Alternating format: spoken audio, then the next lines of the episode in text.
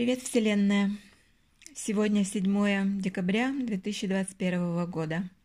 На дворе термометр показывал минус 18 сегодня утром, но сейчас уже э, минус 14. Светит солнце, очень замечательный, красивый день. Мой любимый ушел сдавать кровь на анализы. Он чувствует себя хорошо, как прежде. Я принимаю антидепрессанты уже три недели – и это меня спасает. Если бы не они, то я бы уже была невменяема. Итак, я оказалась в ситуации, которую никому не пожелаешь. И на вопрос, как это все пережить, я могу сказать только одно. Надеяться на лучшее и принимать антидепрессанты. Мой любимый стал чувствовать себя э, лучше, и как будто бы у него ничего нет – у него даже состояние флоу бывает, состояние потока. Он совсем не думает про болезнь, а только про работу. На прошлой неделе он был очень расстроен тем, что у него увели сотрудника, и никто другой, как компания, с которой у них был контракт на долгоиграющий проект. Он был очень зол и расстроен этим. Но потом вопрос все же решился, и теперь этот сотрудник будет работать на две компании. Я ему все время говорила, что не стоит переживать об этом, нужно сконцентрироваться на своем здоровье, но похоже, что он не воспринимает болезнь всерьез. Для него по-прежнему а, важнее его проекты, его работа. Возможно, он не хочет меня расстраивать. Я не знаю. Возможно, он просто не хочет концентрироваться и не верит вообще в том, что с ним может что-то плохое случиться. Возможно, я просто сама тоже ничего не понимаю. Но меланома есть меланома, и метастазы есть метастазы.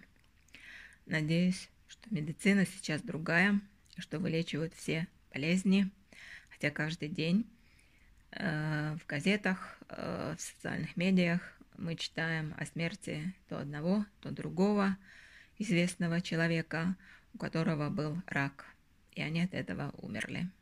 В последнее время э, много умирает именно от рака, и все они около 50-65 лет. Кошмар. Здесь в Финляндии очень плохо все в этом смысле. Здесь начинают лечить только тогда, когда ты смертельно болен. А до этого не проводят никаких исследований, если у тебя какая-нибудь мелочевка, типа спина болит, или же как, э, ну, все что угодно, там головные боли, тролля, нам просто говорят, иди в аптеку, покупай бара, бурану, это типа анальгина, и все.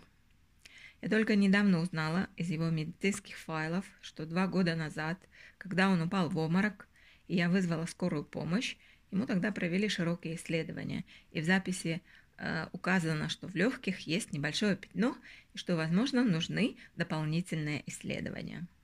То есть никто не позвонил ему и не сказал, что нужно провести дополнительные исследования. Напротив, когда он вернулся на следующий день домой, он сказал, что у него ничего не нашли, у него все прекрасно. Я вообще не понимаю этого. Недавно я встретилась со своей знакомой. У нее в мае 2019 года а дочь погибла от передозировки. Хотя это слухи, возможно, она покончила с собой. Или-или. В любом, в любом случае а, это связано с наркотиками. Я спросила у нее, как она все это выдерживает, принимает ли она антидепрессанты. Она ответила, что нет, не принимает. На мой взгляд, она очень сильная женщина. Я так ей сказала. Я бы этого не выдержала. Я никому не говорю про болезнь иглы. Я даже не сказала дочери об этом. И в последние дни э, я стала надеяться, что, возможно, что это ошибка, и врачи поставили неправильный диагноз. Он ведь совсем сам не переживает и как бы чувствует себя хорошо. Он переживает больше о том, что мы не успели поднять э, лодку на суше, на сушу, и теперь она стоит во льду, возможно, будут повреждения. Я про себя думаю, да черт с ней, с этой лодкой, это всего лишь предмет. Э, даже если он сломается, мы его выбросим, и можно купить новую, если уж на то пошло. и пусть она хоть утонет, главное ведь здоровье и его жизнь. Я даже сегодня у Вселенной попросила, что если нужно принести какую-то жертву, то пусть она заберет нашу лодку. Вот такие мысли у меня бродят в голове. И я знаю, что я сразу сломаюсь, если увижу, что его самочувствие ухудшится. Мое время остановилось. Я не могу планировать. Я не могу больше ничего планировать или мечтать о будущем, потому что мне неизвестно, что будет завтра, не говоря уже о том, что будет через полгода. Это одно из неприятных, отвратительных моментов в таких случаях – неизвестность. Но с другой стороны, лучше неизвестность, чем знать точно, что будет. Совсем недавно, до того, как я узнала диагноз иглы, я поняла одну неприятную, еще одну неприятную вещь, которая относится к старению.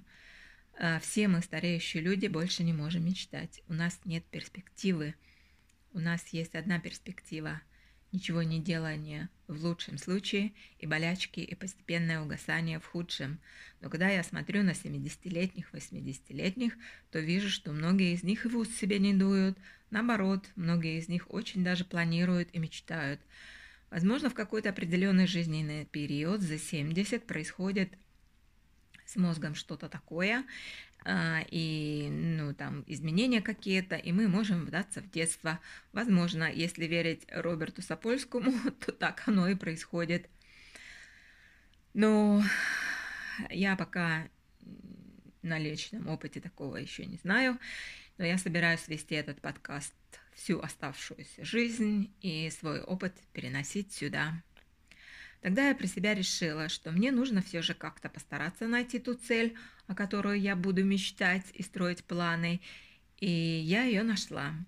Но судьба поставила меня в такое положение, что я опять ни о чем не могу думать и мечтать, а только о том, что будет с моим любимым человеком. Вот такие у меня дела на сегодняшний день. То есть, в принципе, все прекрасно, все хорошо, все живы, здоровы. Э, спасибо тебе, Вселенная, за это. И, возможно, что мне не стоит думать о будущем и переживать, пока все нормально. Заноза сидит в груди, и я не могу ее выдернуть. Ну все, пока-пока. На сегодня все.